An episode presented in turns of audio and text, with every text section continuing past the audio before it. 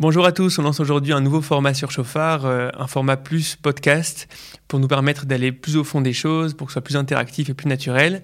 Et je suis très heureux de faire ça avec euh, Yair Ochner qui va nous permettre de rendre ça interactif avec des questions et pour aller au fond des choses. Salut Yair. Salut Gabriel, d'abord merci beaucoup de m'avoir euh, invité à participer à, cette aventure. Et le premier sujet qu'on a décidé de traiter, c'est le sujet du retour d'Israël en Israël, donc sur la terre d'Israël, euh, ce qu'on appelle communément le sionisme. Et c'est un sujet très vaste, très large, c'est aussi un phénomène historique, mais aussi un phénomène profondément lié au judaïsme en tant que tel. Et la première question qui me vient à l'esprit euh, dans ce sujet-là, c'est une question très basique, pourquoi c'est intéressant? Pourquoi est-ce que n'importe qui, euh, n'importe quel juif ou personne qui habite en Israël ou ailleurs, doit s'intéresser à ce retour-là? Est-ce que c'est pas juste un phénomène historique, comme il y en a beaucoup, qui, est significatif pour ceux qui le vivent, euh, qui est significative pour le futur probablement. Mais pourquoi c'est un phénomène particulier?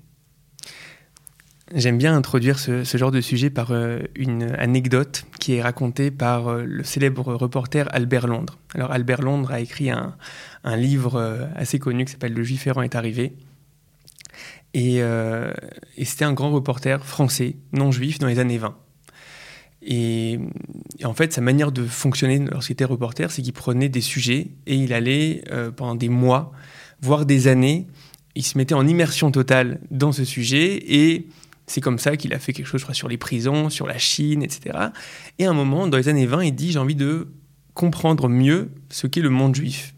Qu'est-ce que, le, monde juif, etc. Et donc on a un super livre qui s'appelle Le Juif errant est arrivé, où euh, grâce à lui, on a des témoignages euh, de à quoi ressemblait le judaïsme dans les années 20, que ce soit dans des shtetl au fond des Carpates, que ce soit euh, dans des communautés comme Londres, Paris, etc. Et, il raconte, lorsqu'il est en Europe de l'Est, que il y avait comme une espèce d'électricité dans l'air et il y avait un sujet qui, qui était, on était soit très pour, soit très contre. Et c'était euh, le, sujet de est-ce que c'est le moment de revenir en Israël? Est-ce que c'est est-ce qu'on y est-ce, qu'on y est? Et les gens, euh, on va dire les familles s'entre-déchiraient là-dessus. Il y avait ceux qui mettaient le tableau, le tableau d'Herzl, ceux qui au contraire euh, le déchiraient, voire le brûlaient.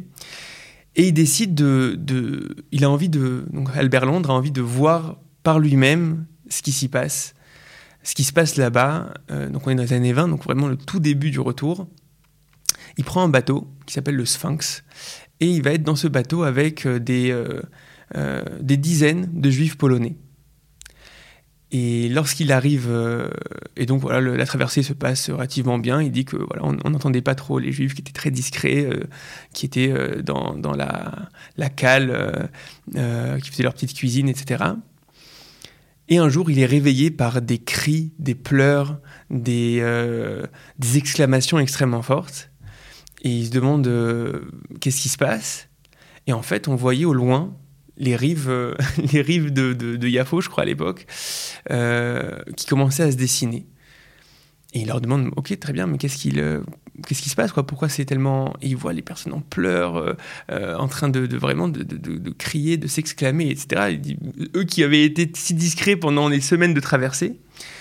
Et donc, qu'est-ce qui se passe? Et là, il y en a une, des personnes qui lui répond et qui lui dit, mais vous vous rendez pas compte, l'an prochain à Jérusalem, c'est aujourd'hui.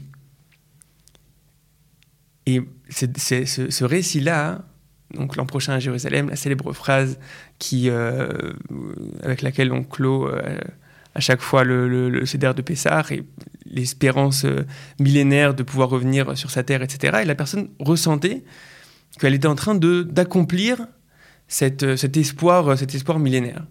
Et chaque fois, euh, que, pendant plusieurs années, j'ai accompagné des, groupes de, jeunes euh, francophones qui venaient euh, pour les vacances ou pour le bac bleu-blanc en Israël, etc. Et donc, je les guidais en Israël. Et chaque fois je, je, qu'ils arrivaient à l'aéroport, je me rappelle, je les voyais arriver. Et les premières questions qu'ils me posaient, c'était il est où le change le moins cher? Et où est-ce que je peux acheter une clope? Et chaque fois, ça me faisait un effet, une espèce d'effet de contraste en disant ok, euh, tu as d'un côté ce que Albert Londres nous raconte des juifs de Pologne qui ont jamais vu Israël et, qui vivent le retour qu'ils sont en train de faire comme quelque chose qui est euh, l'accomplissement d'une promesse millénaire. Et de l'autre côté, j'ai une génération face à moi, et j'en fais partie, une génération qui en fait est née avec, avec cette réalité-là, qui est quasiment habituée et qui pourrait considérer ça uniquement comme une, une, option de vacances comme une autre. On peut aller à Juan-les-Pins, on peut aller à Miami, on peut aller en Israël. Et, et je pense qu'en fait, on a une certaine responsabilité. En tant que, en tant que jeunes juifs euh, qui vivons cette, cette période-là, on a une, une, sorte de responsabilité de, euh, de réaliser qu'on est en train de vivre quelque chose qui est complètement extraordinaire dans l'histoire des peuples. Aucun peuple dans l'histoire du monde n'a réussi à survivre en exil aussi longtemps, dans des conditions si difficiles, préserver son identité, non seulement ça, mais réussir à renaître de ses cendres et réexister ou commencer à réexister sous forme de nation 2000 ans plus tard. Et non seulement ça, mais en plus réaliser des promesses qui ont toujours accompagné l'éthos de ce peuple. Pendant, pendant 2000 ans, on n'a pas cessé de dire l'an prochain à Jérusalem, on n'a pas cessé de dire, de prier pour, pour ce retour. Et c'est en train de se faire aujourd'hui. Et pour moi, la première des responsabilités, en fait, en tant que, jeune juif de, notre époque, c'est venons, venons, on se pose, venons, on réfléchit à ce que ça veut dire, venons réfléchir à ce que ça signifie, d'être dans cette, dans cette période-là de l'histoire où il se réalise quelque chose d'aussi incroyable et d'aussi grand. Alors oui, c'est vrai que dans une perspective historique, il y a là un phénomène qui est très rare. Euh, je ne sais pas s'il y a une autre, euh, une autre instance de ce genre de phénomène où un peuple a été en exil pendant 2000 ans, euh, a préservé, comme tu as dit, préservé son identité et a fini par accomplir ou arriver à, atteindre une espérance qui était, millénaire et qui surtout qui a été conservée pendant deux millénaires. C'est assez incroyable. Mais la question que, la question que je veux poser, c'est tout ça c'est très bien et historiquement c'est extraordinaire. mais quelle signification juive, si tu veux, puisqu'on parle, si tu as parlé des jeunes juifs qui arrivent et qui se demandent où acheter leur première clope, euh, ou leur deuxième peut-être. Qu'est-ce quelle est la signification juive de ça? C'est-à-dire que c'est une signification, si tu veux, presque, j'ai envie de dire nationale, euh, ou le peuple juif, ou tribal peut-être. Mais, quelle signification juive, du point de vue du judaïsme, de la, Torah, de la tradition juive qui a, été, qui a, été transmis, qui a transmis cette, espérance pendant 2000 euh, ans C'est quoi la signification de ça, de ce point de vue-là? Je pense qu'on ne peut pas euh, traverser nos textes, traverser nos prières, traverser euh, le, le, message de manière générale sans voir la centralité, premièrement, de l'aspiration à revenir sur sa terre, exister à nouveau sous forme de nation, c'est extrêmement central. Il suffit que tu ouvres euh, un sidour de prière et tu vois à quel point la plupart de nos prières tourne autour de reconstruire Jérusalem, faire revenir tes exilés, etc. C'est-à-dire que c'est extrêmement central au niveau du message juif. Euh, tu vas voir euh, à chaque à chaque à chaque euh, à chaque mariage juif, le, fait que le, à la fin de la roupa, on va casser le verre pour dire on se souvient du fait que Jérusalem n'est pas encore reconstruite. Donc c'est extrêmement central. La question, en effet, qu'il faut se poser, c'est pourquoi c'est si central? C'est-à-dire que pourquoi au final, on a l'impression que euh, la Torah nous demande d'exister sous forme de peuple, et lorsque vous n'existez pas sous forme de peuple, lorsque vous êtes éparpillé parmi les peuples, alors il y a quelque chose qui chose qui, qui est pas comme il faut. Et pour ça, il faut, déjà être face au, fait que euh, la Torah, de manière générale, s'adresse à un peuple, s'adresse à une nation. La première promesse qui est faite à, Abraham, c'est euh, donc l'Echlecha, euh, part de ton pays pour aller en terre de Canaan, certes, Vesra les gadol, je ferai de toi un grand peuple. C'est-à-dire que la promesse est clairement d'exister sous forme de peuple. Juste avant le don de la Torah, juste avant de nous donner cette alliance-là, euh, euh, Dieu définit face à Moïse le fait que Vatem Tiuli mamlechet kohanim begoy kadosh. Vous serez pour moi une nation de prêtres et un peuple saint. C'est-à-dire que comme si ce message devait exister sous forme de nation, sous forme de peuple, et pas euh, sous forme de, je sais pas, plein plein d'individus euh, qui iraient, prêcher la bonne parole euh, du monothéisme, de, de la morale juive, du tikkun olam, etc., mais un petit peu partout, dans, un petit peu partout dans, dans, le monde. Mais non, vous devez exister sous forme de nation. Et juste un exemple, à mon avis, extrêmement important, c'est quand, quand tu regardes les lois juives, c'est pas des lois qui s'adressent uniquement à l'individu. C'est des lois qui s'adressent à une société. Est-ce que tu peux donner quelques exemples? Clairement, c'est-à-dire le, fait, il y, a énormément de, de, lois qui sont de l'ordre de la gestion économique d'une société. D'accord? Euh, Il y a énormément de lois qui sont en rapport avec, euh, avec une, une, réalité agricole, euh, donc a priori qui est faite par une nation sur une certaine terre. Il y a des lois de l'armée. D'accord? Donc ce que tu vois, c'est que, c'est que en réalité, le judaïsme que nous, on a vécu lorsqu'on était en France, qui se, que certains peuvent limiter à des règles alimentaires, des règles, voilà, le Shabbat, les fêtes, etc et qui, a priori, euh, s'adresse à l'individu, euh, c'est une version extrêmement amputée, en fait, du message. Que, en gros, ce que je veux essayer de dire, c'est que lorsqu'on regarde de manière objective le, message juif, on voit qu'il s'adresse à une nation. On voit que la, dynamique de peuple, de nation, etc., est extrêmement centrale, et donc que les 2000 ans où on est en dehors de cette réalité-là, est vécu par le peuple juif comme quelque chose qui est, qu'on appelle galout, comme c'est un exil, c'est quelque, chose, quelque chose auquel on aspire, on aspire à sortir de ça. La question, à mon avis, qui, qui est importante à, ce moment-là, c'est ok, très bien, on voit que c'est euh, que c'est une euh, que c'est que c'est central, mais au final, pourquoi on peut moins bien jouer notre rôle sous forme euh, d'individus ou de communautés aux quatre coins du monde. Quoi? Oui, quelque part, tu peux demander, euh, si, si, si, si on part du principe, et c'est ce que j'entends dans ce que tu dis, si on part du principe que le peuple juif ou le peuple d'Israël, euh, qu'importe le nom, a, un certain rôle à jouer dans l'histoire de l'humanité, pourquoi est-ce qu'il devrait le jouer en tant que nation? Et, de, quelle façon? C'est finalement une, une, nation, on sait, d'ailleurs, les nations, je ne sais plus qui c'est qui a dit ça, mais les nations, c'est des entités qui sont en guerre permanente. Donc, c'est mhm. pas des nations qui, les nations, c'est pas des entités qui cherchent à se faire du bien forcément les uns aux autres, mhm. mais qui sont en guerre. Qui... Et donc, pourquoi est-ce qu'on devrait se demander pourquoi est-ce que nous on devrait participer à ce, jeu-là? Et, est-ce que finalement, c'est pas plus efficace euh, de, si on veut, disons, mener l'humanité à quelque chose de, bien, euh, quel que soit le contenu qu'on mette dans le mot bien, pourquoi est-ce que pas le faire en tant qu'individu, chacun en travaillant sa morale personnelle, en étant quelqu'un de bien autour de soi, en, répandant, euh, si tu veux, une certaine morale et une certaine éthique euh, Mais pourquoi est-ce qu'on doit faire ça en tant que collectif? Pour moi, c'est la grande question. Une fois que, une fois que déjà, au niveau quasiment factuel, on a défini et pour moi, c'est la base. C'est-à-dire qu'on a défini le fait que la Torah parle à une nation, la Torah apparemment veut euh, euh, exister dans une, dans une réalité qui est une réalité de peuple. Euh, la question du pourquoi, à mon avis, c'est la question importante.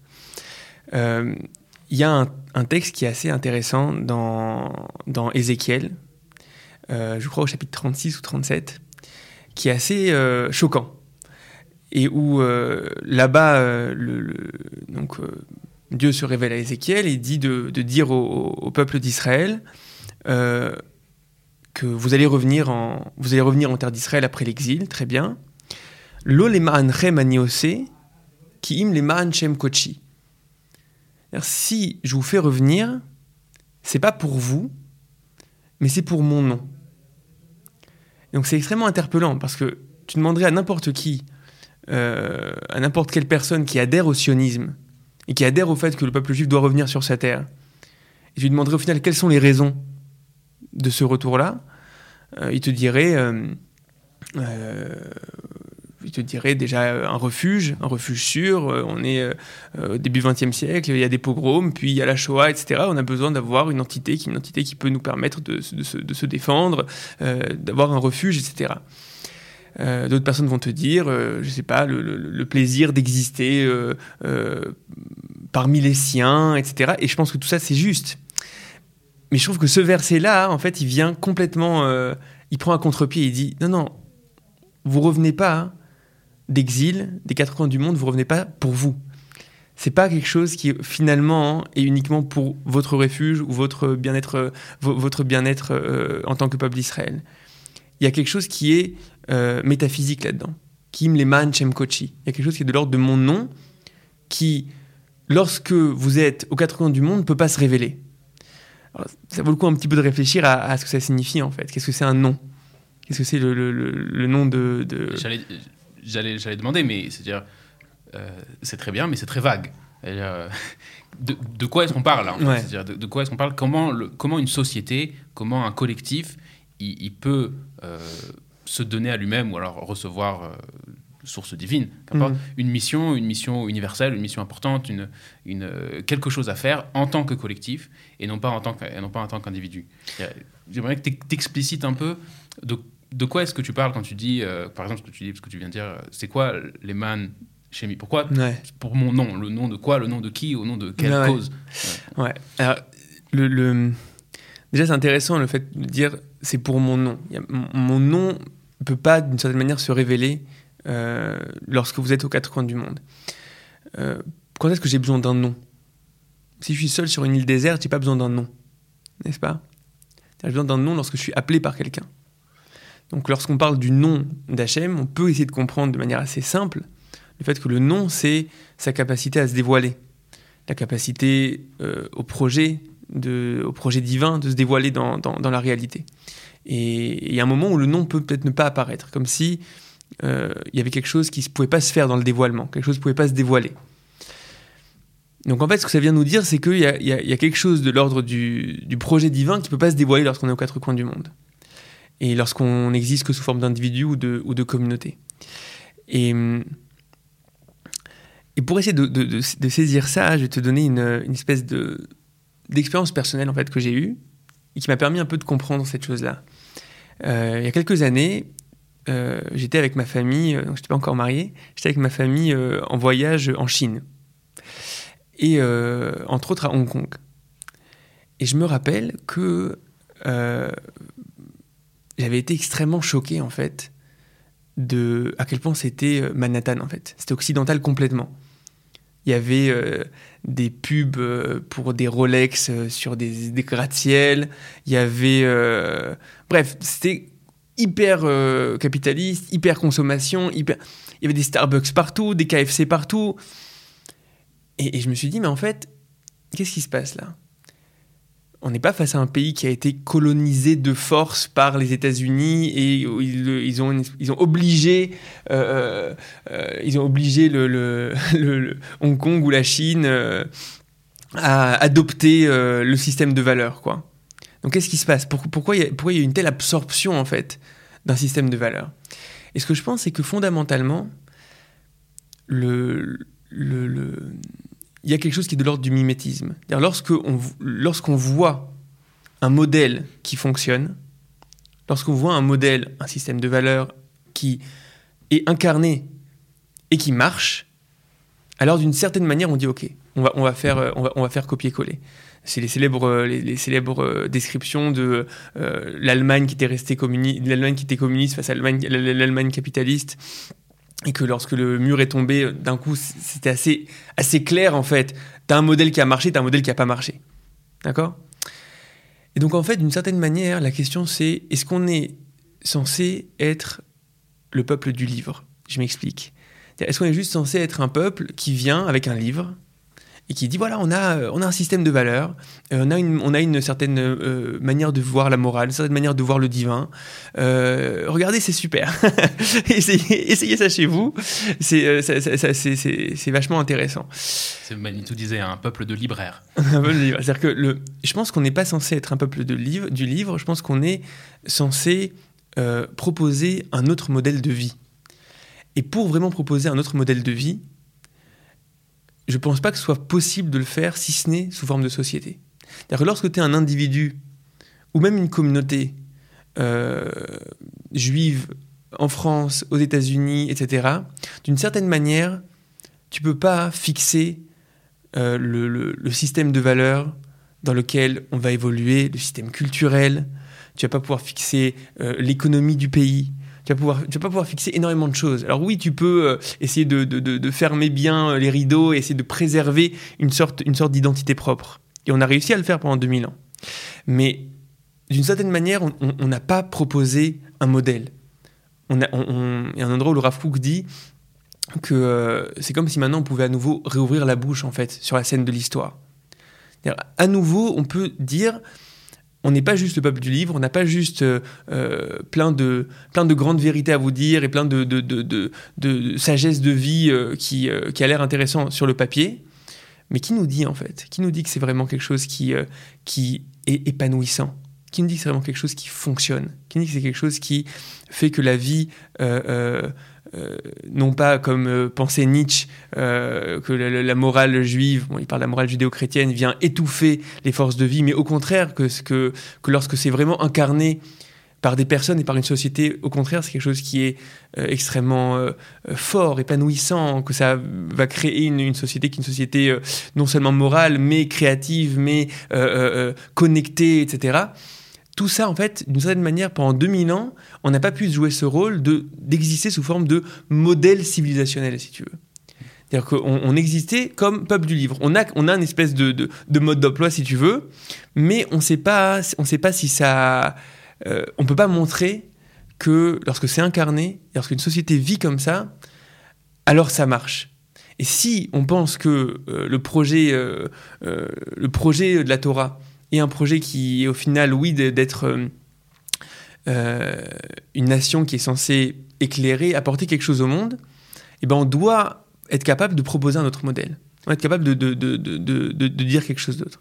Alors, d'abord, je dois faire une première, une première remarque sur ce que tu as dit. C'est d'abord cette relation-là entre un modèle civilisationnel qui marche et, euh, si tu veux, les cultures locales qui, qui finissent par absorber, comme ce que tu as décrit à Hong Kong. C'est finalement énormément une part de l'histoire énorme de l'histoire qui est de, du XXe siècle, du XXe siècle, de la, dire, du, même du XIXe siècle, de la réussite de, de, la civilisation occidentale.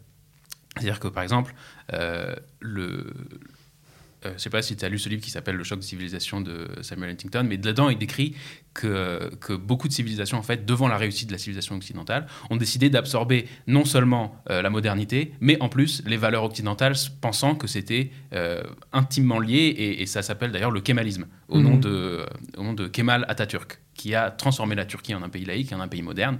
Euh, et en fait, ce que Huntington il décrit, c'est que au fur et à mesure, il y a le retour en force de ces, de ces identités locales euh, qui ont été, euh, si tu veux, piétinées par le modèle identitaire occidental avec le modèle moderne, technologique. Hmm. Et, et, donc, je pense une passe, il me semble que c'est une, part immense de l'histoire. Et, et, également, je pense que le, il me semble que, tu vas me dire ce que tu en penses, mais que le, le, le peuple juif, en, en présentant à la fois en Israël un modèle. Il est aussi dans cette histoire-là, dans le sens où on a un modèle identitaire très fort euh, qu'on a maintenu pendant 2000 ans. Euh, et à la fois aussi une, volonté de continuer. Et on a absorbé d'ailleurs en Israël, je regarde Israël, je regarde Tel Aviv, Tel Aviv, ça mm. ressemble aussi beaucoup à Manhattan sur certains aspects. Euh, mais je, je, veux dériver sur une autre question, c'est qu'est-ce qui s'est passé en fait entre la destruction du temple, où on a l'exil, qu'est-ce qui a muté et qu'est-ce qui a besoin de muter de nouveau pour, pour, arriver, pour arriver à ça, pour arriver à un, modèle de société, parce que si tu veux, j'ai pas l'impression qu'on y est. J'ai loin l'impression qu'on est quand tu visites en Israël, etc., en une espèce de mix euh, de, de, civilisation euh, américaine, euh, un espèce de melting pot qui marche pas très bien, de beaucoup, beaucoup de civilisations en même temps. Et, à ton sens, qu'est-ce qu'on a perdu en quittant Israël il y a cela 2000 ans? Et, qu'est-ce qu'il faut qu'on regagne maintenant? C'est quoi l'enjeu euh, de, cette, de, nouvelle mutation dans laquelle on est présenté? Ouais, alors je, vais, je vais répondre à ta question, mais, mais je, je, décèle en fait dans ta question quelque chose qui est assez fondamental, qui est le fait de dire, euh, ok, c'est bien beau tout ça, tout ce que tu me dis, euh, on voit un, processus incroyable du retour du peuple d'Israël sur sa terre, on peut à nouveau jouer notre rôle, etc. Mais ça ressemble à ça au final. Au final, euh, on est dans une société, euh, société israélienne a plein de bugs, a plein de, problématiques, etc. Et, euh, et comment tu peux venir, et, c'est souvent une question qui est posée face au monde sioniste religieux, quoi. Donc, le, message sioniste religieux qui, qui va dire qu'on est en train de vivre quelque chose qui est de l'ordre du début de la délivrance, du début de de, de, de, de, de, ce qui est écrit dans les prophètes, du retour des exilés, etc. Je, pense que, je t'interromps, mais, mais parce que je pense que ça vaudrait le coup en fait de faire une, petite explication, une, explicitation de, qu'est-ce qu'on, de quoi est-ce qu'on parle quand on parle de délivrance, en fait. Parce que euh, on, parle, on parle beaucoup de ça, etc. Mais a priori, euh, dans le mot en hébreu, c'est Géoula. Mais de quoi est-ce qu'on parle quand on parle de Géoula? Et, pourquoi c'est lié Et pourquoi c'est lié en fait à ce qui est en train de se passer aujourd'hui? Pourquoi est-ce que, comme tu as dit, le message sioniste religieux et, voit dans, le, dans ce qui est en train de se passer aujourd'hui, dans le retour d'Israël? Sur sa terre, comme une partie de ce processus-là. avant de se demander qu'est-ce qui va pas, parce que c'est vrai qu'il y a plein de choses qui ne vont pas, et je suis tout à fait d'accord, de quoi est-ce qu'on parle? C'est quoi, c'est quoi Est-ce que tu peux nous ouvrir ce concept? Bah, je, je, pense que c'est vachement important de l'ouvrir parce qu'au final, une grande partie de la aujourd'hui des discussions qu'il y a entre les différentes parties du monde juif euh, que ce soit la partie qu'on va appeler euh, euh, orthodoxe raredi ou la partie sioniste religieux, etc., ça va être est-ce qu'on peut parler de notre époque comme une, comme une époque qui est début de Géoula, donc début de délivrance ou pas, etc.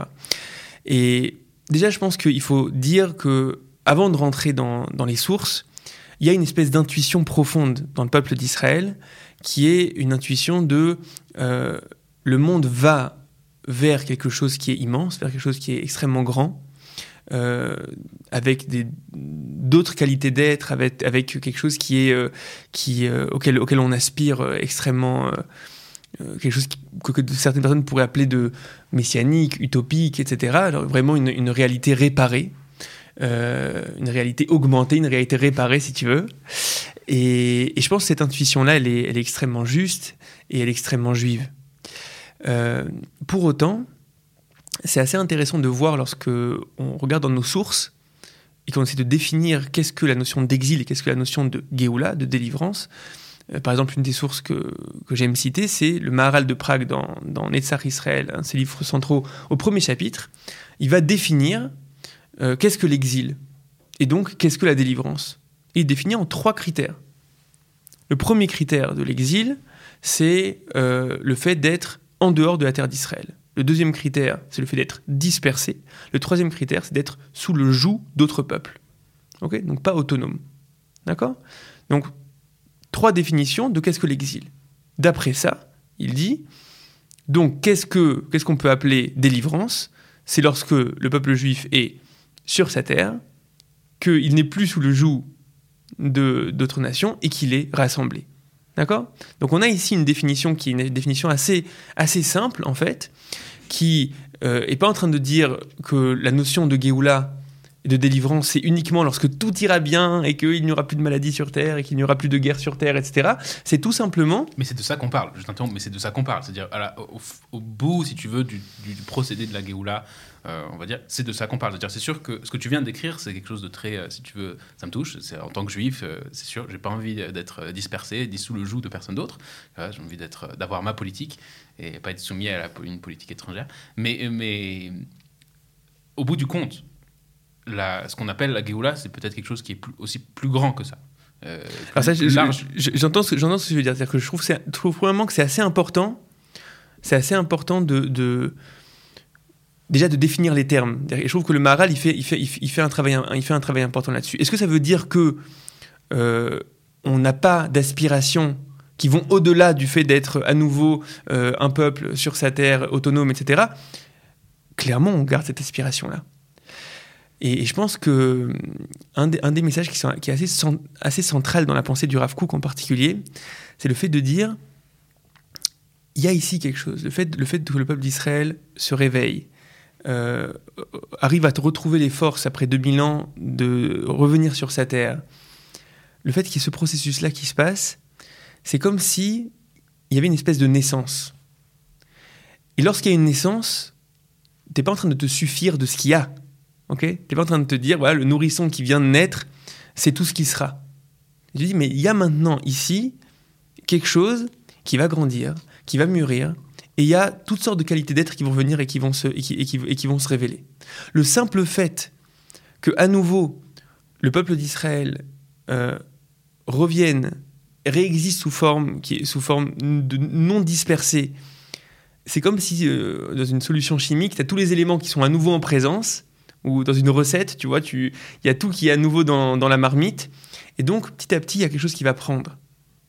Il y a, quelque chose qui va prendre. C'est une espèce de vision qui est une vision beaucoup, beaucoup plus progressive. Euh, et c'est important, à mon avis. Il y a souvent une vision.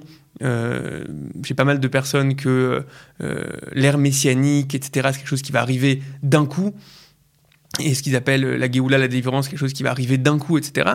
Et on a beaucoup de sources qui vont pas dans ce sens-là.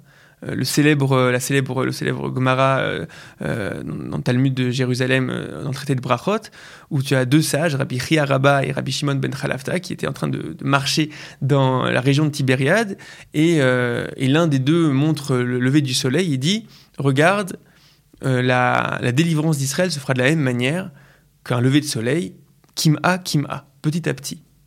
Donc on voit dans nos sources que c'est pas forcément euh, la notion de délivrance et cette espèce de volonté utopique que tout soit tout soit tout soit réparé d'un coup, etc. Ça pas c'est pas forcément clair dans nos sources. Dans nos sources, on voit aussi une vision qui est une vision beaucoup plus progressive et qui au final donne beaucoup plus de place à l'homme, dire que et à, notre et à nos efforts. On doit revenir et on doit reconstruire, et on doit faire en sorte que, que cette réalité-là qu'on cherche à reconstruire, euh, qui est imparfaite, la réparer petit à petit, faire en sorte qu'elle soit fidèle à ce qu'elle doit être, etc. Et il y a quelque chose de progressif, et, et c'est le point important que, que, je veux signifier ici, c'est dans le discours sioniste religieux, qui est souvent vécu comme naïf, vous voyez que ce qu'il y a, que ce qu'il y a de bien dans la réalité du, du retour du peuple d'Israël sur sa terre, etc.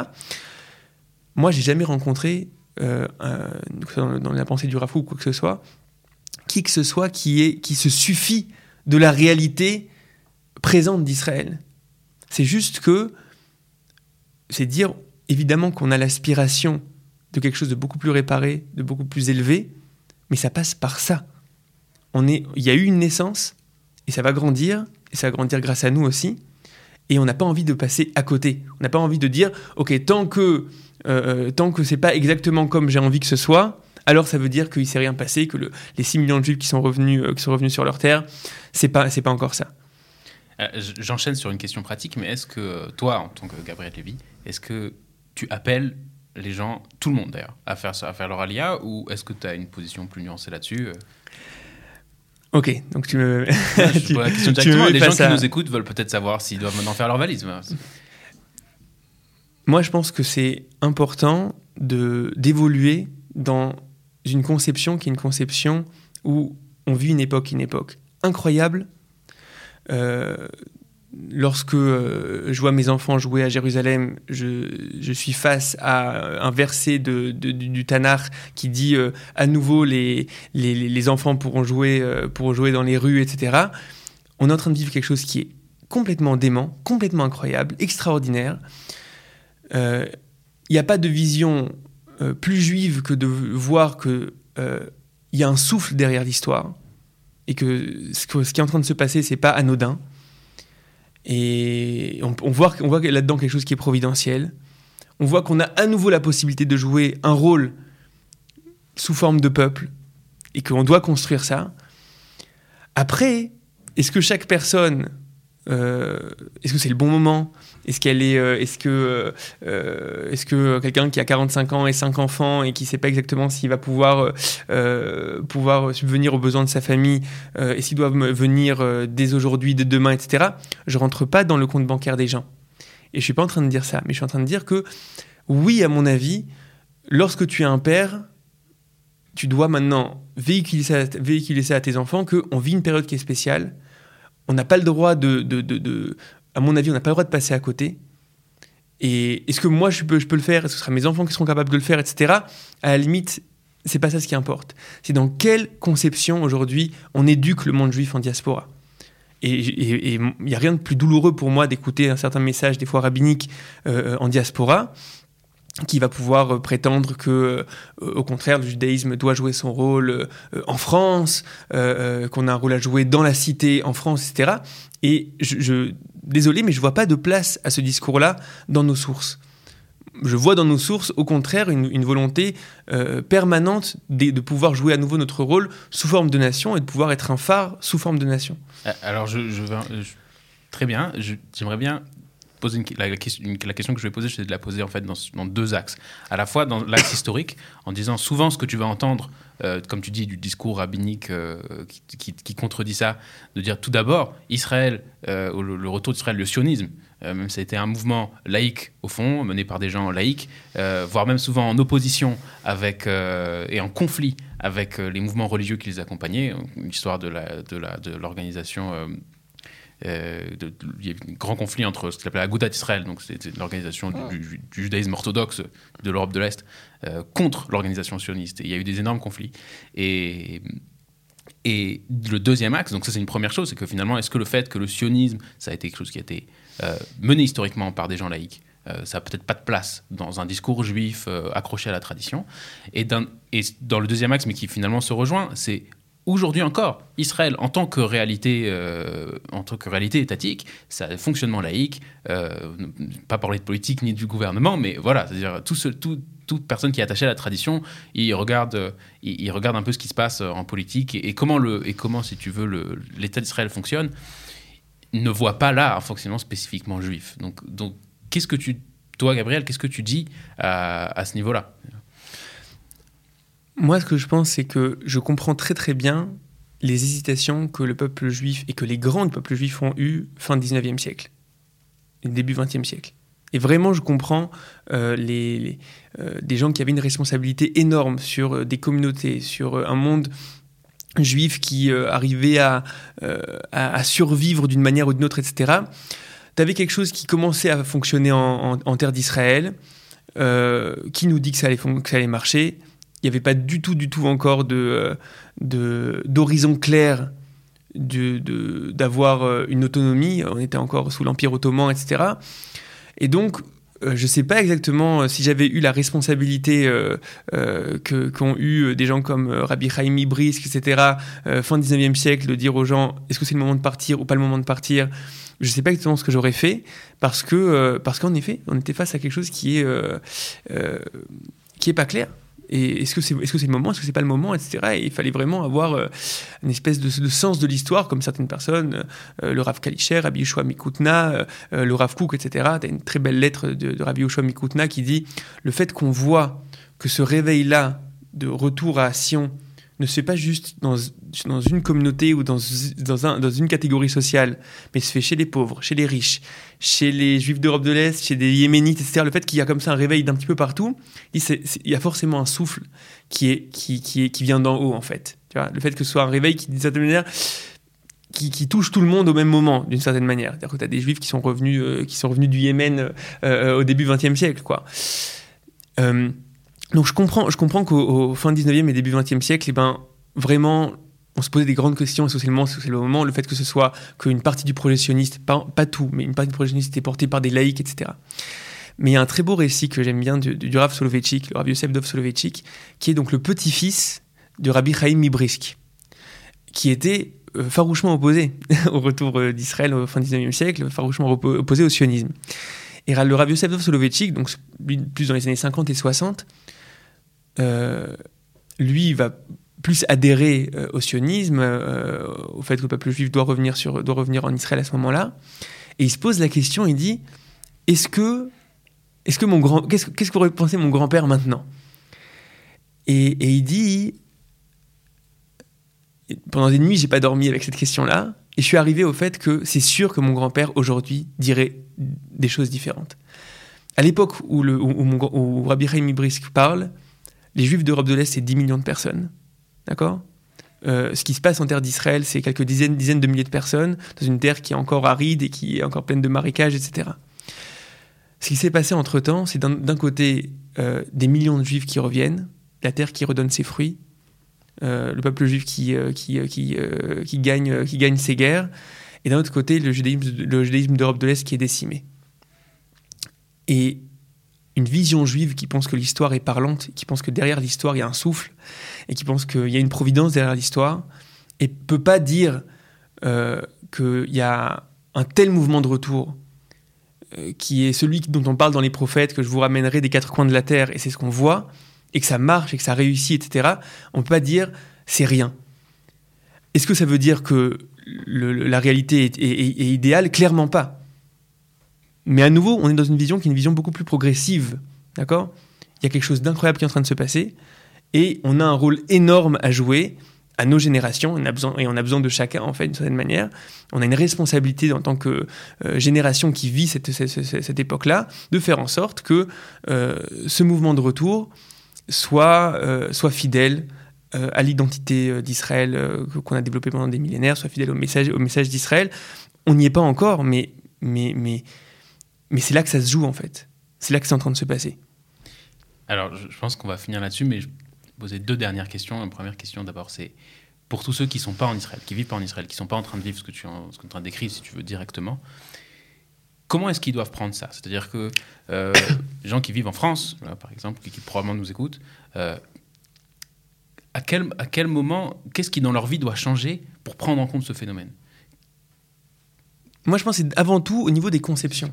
Au niveau des conceptions, c'est réaliser qu'on est en train de vivre quelque chose qui est incroyable, qui est la réalisation des paroles de, nos prophéties, euh, que euh, fondamentalement, le, le, rôle que la Torah donne au, peuple juif ne peut pas se réaliser sous forme d'individu et de communauté, et que là, on peut à nouveau commencer à réexister sous forme de nation et à faire émerger quelque chose qui ne pouvait pas émerger pendant 2000 ans.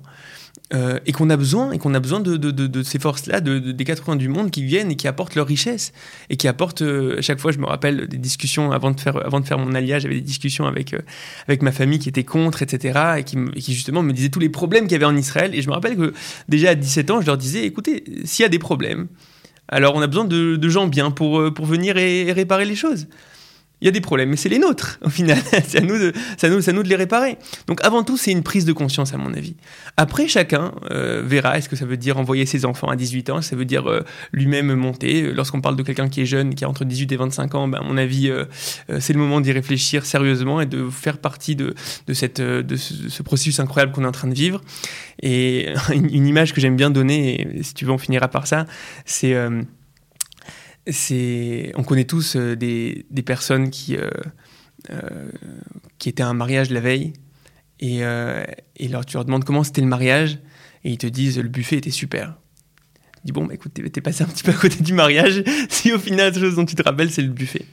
Alors, ce qui est encore plus grave, c'est si tu vas voir les mariés et que le lendemain de leur mariage, tu leur demandes comment c'était le mariage et qu'ils te disent euh, euh, bah voilà, le, bus est arrivé un petit peu en retard avec les invités et puis, euh, le, et puis le buffet était pas exactement comme on voulait, etc. C'est-à-dire que qui reste uniquement dans une perspective qui est hyper hyper technique, hyper. Euh, as envie de leur dire, eh oh, vous vous êtes mariés là, il s'est passé quelque chose de grand. Et la peur que j'ai, c'est qu'on soit un peu une génération où on est sous la roupa, on est en train de vivre quelque chose qui est énorme, et d'une certaine manière, la seule chose qu'on arrive à qu'on dit, c'est euh, le chauffeur de, le chauffeur de taxi euh, euh, a pris trop cher lorsque je suis arrivé de Ben Gurion. les, les bus sont pas sympathiques. les Israéliens sont comme ci, etc. Et tu as envie de dire deux secondes. Venez, on prend une perspective un petit peu plus profonde et un petit peu plus. venez, on fait un zoom out et, venez, on se rend compte de ce qu'on est en train de vivre. Et, je pense que c'est la première chose à faire en tant que en tant que juif de cette génération-là. Voilà, la deuxième question que je voulais poser, c'était, mais tu viens d'y répondre en fait, et je pense que c'est 40 minutes de réponse à cette question, c'est qu'est-ce que ça veut dire d'être sioniste pour toi aujourd'hui, maintenant que euh, le retour a eu lieu, maintenant que toute l'histoire a prouvé euh, le, dire, la réussite du mouvement sioniste, qu'est-ce que ça veut dire être sioniste aujourd'hui C'est être conscient du caractère extraordinaire de ce qu'on est en train de vivre et vouloir contribuer à euh, faire grandir, faire mûrir ce processus-là. Personne ne dit que ce processus-là est terminé. Personne ne dit que la réalité d'Israël telle qu'elle est est parfaite, utopique, ce à quoi on aspire, etc. Et les niveaux d'être auxquels on aspire, c'est sûr qu'on n'y est pas encore, mais c'est là que c'est en train de se passer et on a besoin maintenant de, toutes nos forces, de toutes nos réflexions pour arriver à, faire mûrir ce processus-là et construire cette, euh, réalité-là. Bah, très bien, je crois que c'est euh, un bon moment pour conclure. Merci Gabriel. Merci beaucoup Yaya, à très vite.